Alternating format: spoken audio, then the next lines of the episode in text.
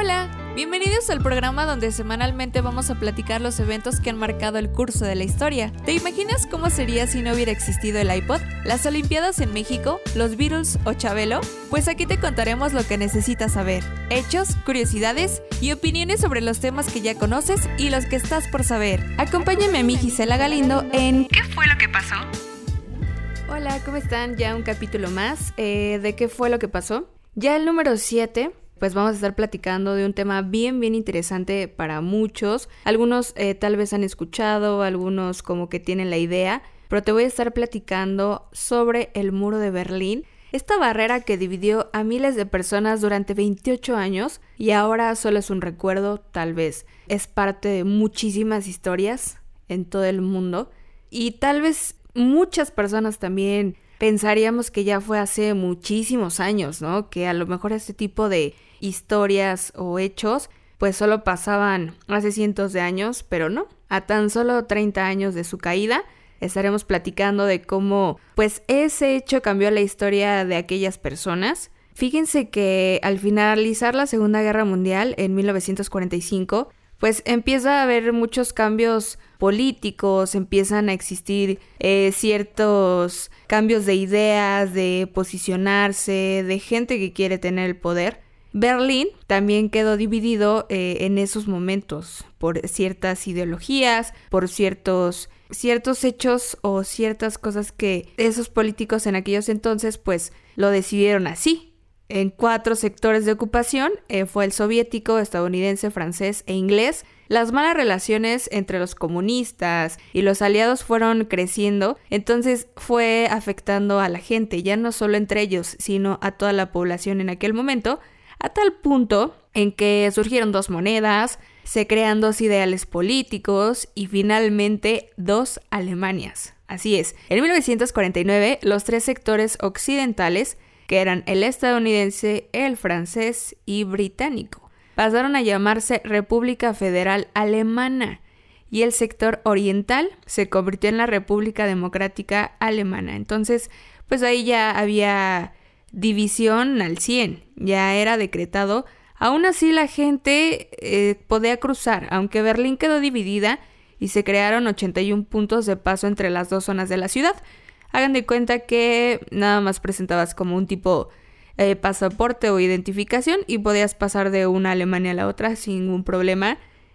Pero eh, había momentos en que en ciertas partes les iba mejor, ¿saben? Entonces, pues a las fugas de cerebros, ¿no? Como le casualmente dicen cuando erradican a otros lugares las personas pues que están innovando, que están creando ciertas cosas, que se dedican a la investigación, a la ciencia, empieza a irse. Entonces dijeron, ah, caray, pues esto como que no nos conviene, ¿no? Eh, el sector oriental, el lado soviético, dijeron, no, esto no, no anda nada bien.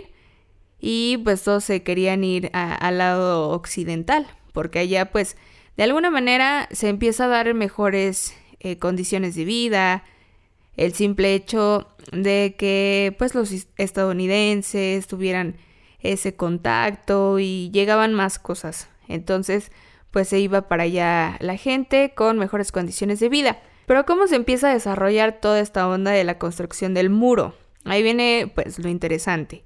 Fíjense que la maltrecha economía entre esta Unión Soviética y floreciente Berlín Occidental hicieron que hasta el año de 1961 casi 3 millones de personas dejaron atrás la Alemania Oriental para adentrarse en el capitalismo.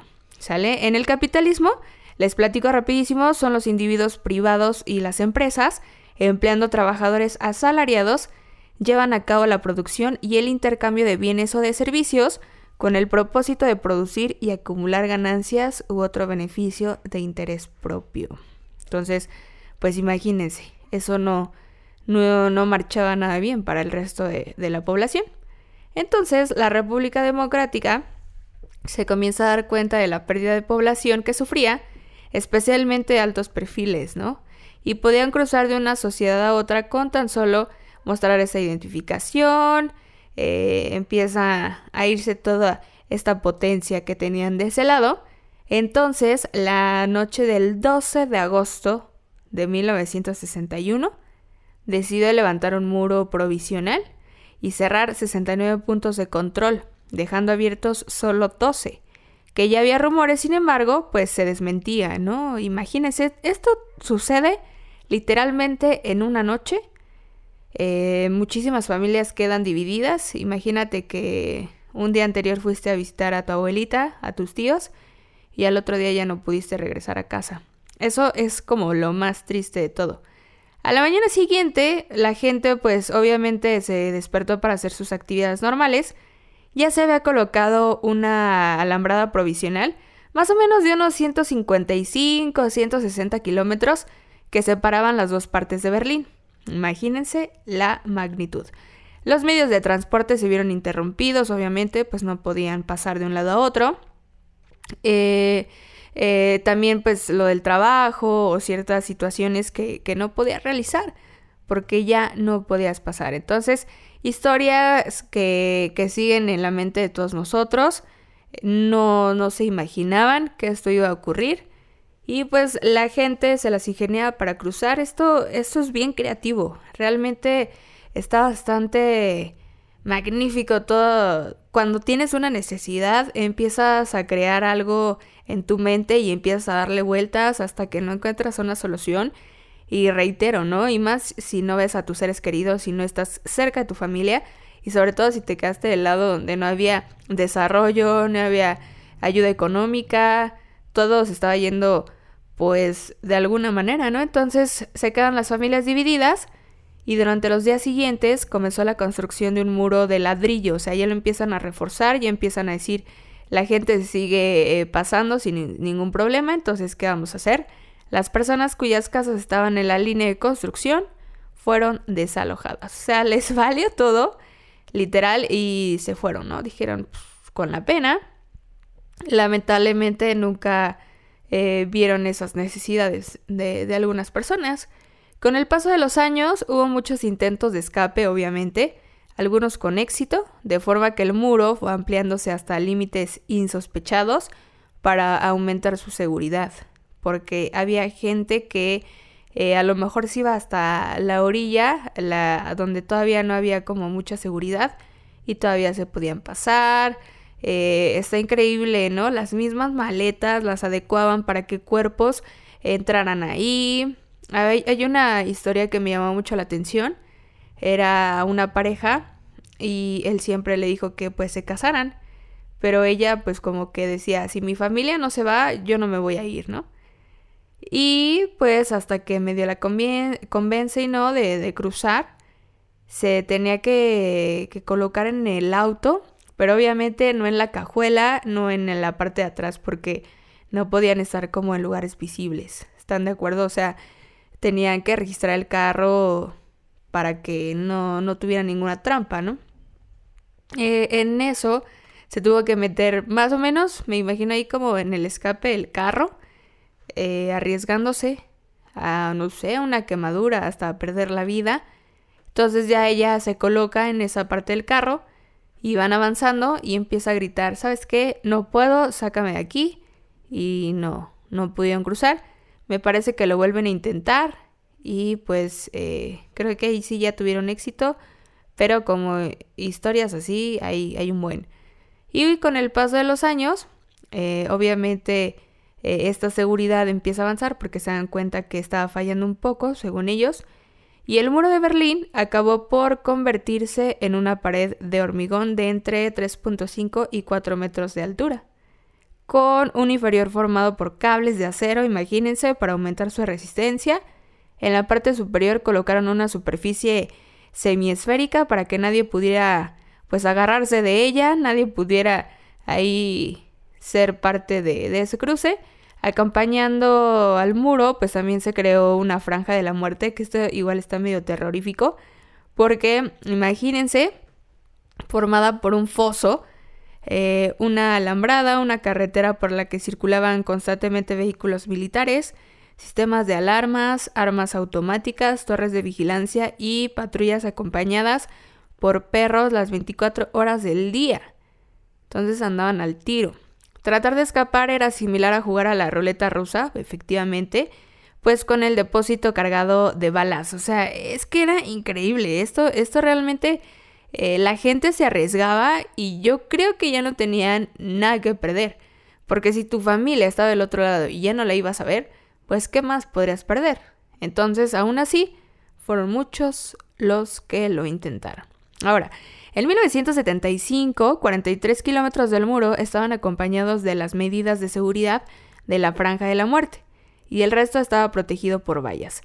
Eh, hagan de cuenta que la gente también que quería cruzar no podía, a lo mejor se podía acercar un poco, pero ya eh, no podían cruzar en cierto punto, ¿no? Ya esa franja de la muerte, pues ya, o sea, ya no había nada.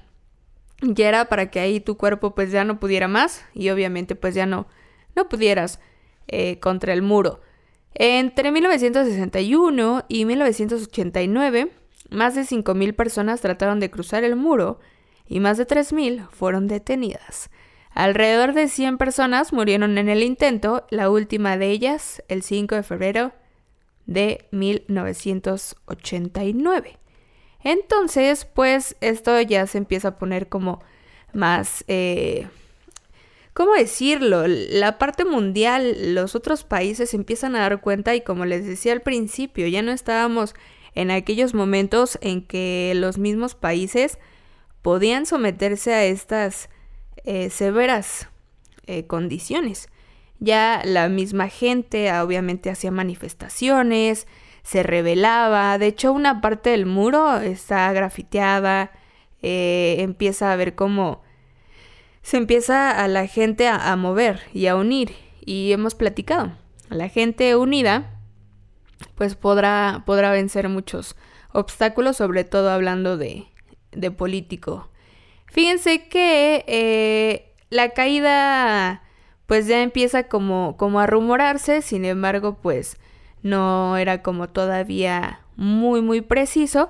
Entonces pues todavía siguen habiendo historias, todavía la gente intenta cruzar hay también una historia de una familia, unos hermanos, que se querían reunir, se fueron eh, pues también en carros y ellos lo eh, lograron a través del tren.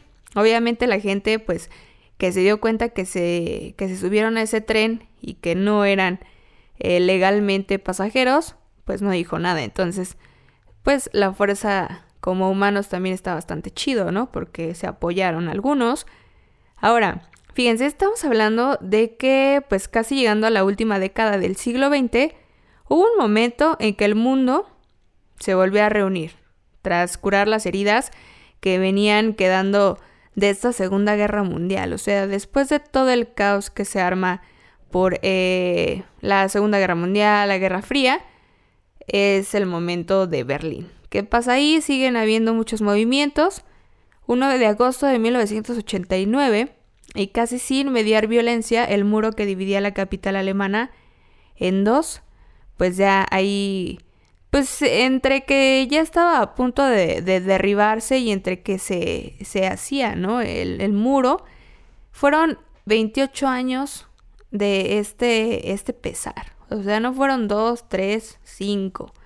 Fueron 28 años. Entonces, el país se vuelve uno solo, pero dividido por, por el muro. Se construye prácticamente en esos momentos donde la gente ya no sabía qué hacer. El muro fue construido para evitar pues que los alemanes del este entraran a la zona oeste. No era una división para evitar que se colocaran pues ciertas ideologías también, sino que estaba dirigido especialmente a los alemanes de la zona este que buscaban emigrar hacia el Berlín del oeste Mediante la construcción del muro se quiso evitar la fuga de habitantes de una zona controlada, pero entonces pues era la Unión Soviética. Entonces las zonas que estaban bajo dominio de Francia, Gran, Bretaña y Estados Unidos, cada uno eh, pues formaba parte de la República Federal Alemana. Todo esto pues muy político el show.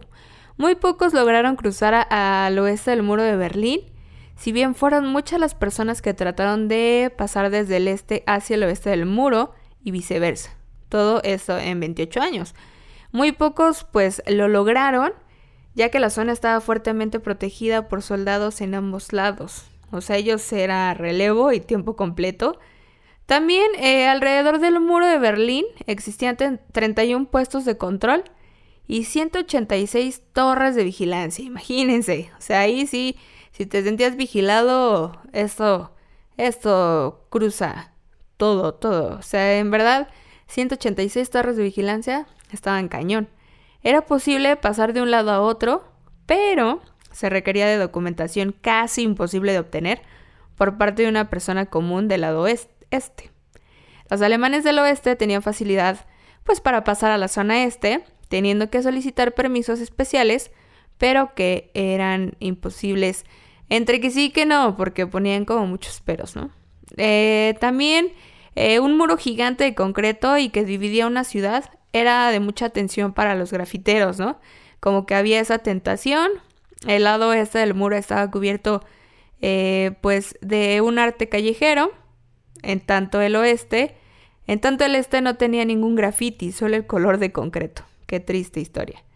Y pues también si los alemanes del oeste no sabían dónde dejar escombros, los lanzaban por encima del muro, por lo que se transformó en un verdadero eh, basurero. Entonces, pues sí, al final nadie iba a recoger, nadie iba ahí a asomarse. Entonces, pues hasta me atrevo a decir que ahí aventaban los cuerpos. Si bien existían 31 puntos de control a lo largo del muro, el llamado punto de control Charlie era el más famoso de todos.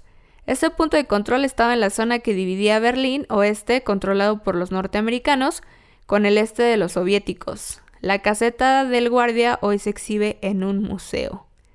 Entonces yo creo que era, era el más eh, ahí exigente. El mundo considera eh, que el 9 de noviembre de 1889 cayó el muro de Berlín. Pero incluso hay imágenes eh, de demolición y los puntos. Pero ahorita les voy a platicar cuál es la fecha exacta. En todo evento histórico suelen haber una causa o detonante claro, lo que no ocurre en la caída del muro de Berlín. Y existía pues presión internacional y otros países ya habían abierto fronteras de la República Democrática. O sea, todo, todo el mundo igual ya empieza como ahí a ponerse más al tiro. Además, recordemos que ya eran años que los medios de comunicación pues ya estaban un poquito más, eh, ¿cómo decirlo? Eh, más a la mano de, de algunas personas. Entonces, pues ya sea en esos momentos el periódico, la radio, a lo mejor la señal de televisión no tanto, pero sí llegaban a lo mejor ciertas notas para informar a la gente. Entonces, em, en el Museo del Muro de Checkpoint Charlie se narran algunas historias también más curiosas de gente de cómo consiguió cruzar el muro. Entonces, pues, va a estar bastante interesante. Todo lo que les estoy platicando, pues está también documentado. Eh, hay museos, hay partes del muro. Pero ¿cómo, cómo se llega a, a, la parte de la caída? ¿Qué es lo que pasa? ¿Qué es lo que dicen? ¿Saben qué?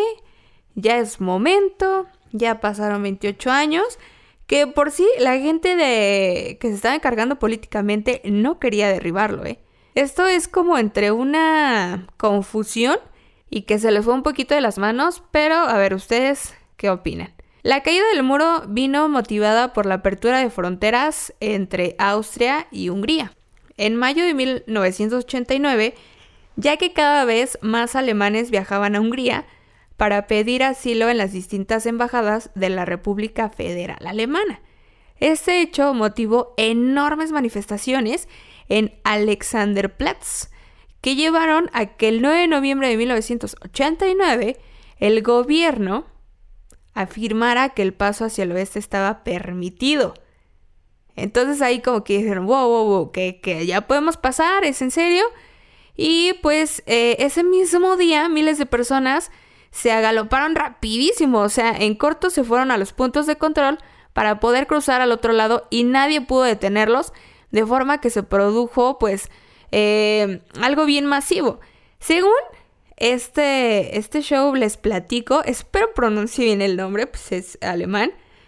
Eh, Gunther Chobosky, portavoz eh, en noviembre de 1989, y él hace como una conferencia de prensa. Entonces le preguntan que qué onda, ¿no? O sea, que ya había como rumores de que se iba a caer el muro, pero que pues qué pasaba. Entonces él decía, es eh, como que ya pronto se va a caer el muro. Pero la gente entendió que ese día ya eh, iba a caerse el muro o que ya podía pasar la gente. Según esto, él quería dar a entender que pronto o que al otro día o en esos días ya lo iban a derribar. Sin embargo, eh, se malinterpretó su mensaje. Entonces, pues fuga, sí, obviamente, imagínense, la gente eh, dejaba todo por intentar cruzar. Eh, eso sucede. Entonces al día siguiente se abrieron las primeras brechas, el muro y comenzó la cuenta eh, pues regresiva, ¿no? Del final de sus días. Y una vez liberados, familias, amigos pudieron volver a verse después de 28 años de separación. Entonces eso me agrada bastante. Un 12 de agosto de de aquel entonces, pues ya se derriba totalmente. Entonces, 30 años ya de esta caída, lo cual me da muchísimo gusto. Y bueno, ¿dónde podemos ver estos, estos restos, no? ¿Qué pasa con la gente? ¿Qué pasa después? La conclusión es de que se llega a una sola Alemania, ya no hay división, eso ahora solo es un recuerdo. La parte más importante que se ha mantenido en pie se encuentra en la zona conocida como East Side Gallery. Ahí se pueden recorrer 1.3 kilómetros al muro decorado con impresionantes pinturas que reflejan multitud de acontecimientos relacionados con el muro. O sea, está bastante chido. Digo, todos los acontecimientos que como humanos y a través de, de estos años se quedan como parte de la historia y cómo cambia miles miles de vidas. En la exposición denominada Topografía del Terror, situada junto Checkpoint Charlie, también se pueden encontrar importantes restos del muro. Partes del muro pues se encuentran en museos, em, también recordemos que pues el graffiti o ciertas partes también de Alemania empiezan a cambiar un poco, las ideologías, la misma gente. Entonces, wow, la verdad eh, desde mi punto de vista, yo me hubiera imaginado, si me hubieran contado esta historia así como ahora, hubiera pensado que ocurrió hace unos 100 años, fácil, pero lamentablemente no tiene tantos, tantos años. Digo, actualmente siguen habiendo casos similares, pero este hecho social fue bastante, bastante grande Estamos hablando también de, países europeos que también tienen ya otro tipo de pensamientos y que hace muchísimos años pues estaban más a la vanguardia. Entonces también ahí como que salta un poquito, pero al final de cuentas toda la ideología, todo eh, lo que desata la Segunda Guerra Mundial, todo el poder, toda esa ambición de gente que, que quiere tener a lo mejor un puesto o que sea recordada, pero a veces ya no se dan cuenta de las necesidades o de los beneficios para la gente, que al final eso es lo importante. Los que nos representan, que sea en beneficio de la gente, de nosotros, que confiamos en todos ellos para que tomen esas decisiones, para que no exista una división, para que todos tengamos las mismas oportunidades. Entonces, este muro de Berlín ahora solo forma parte de la historia. Entonces, pues em, en 28 años al menos 40 mil personas cruzaron al oeste, a 75 las persiguieron por intentarlo y al menos 1.300 murieron.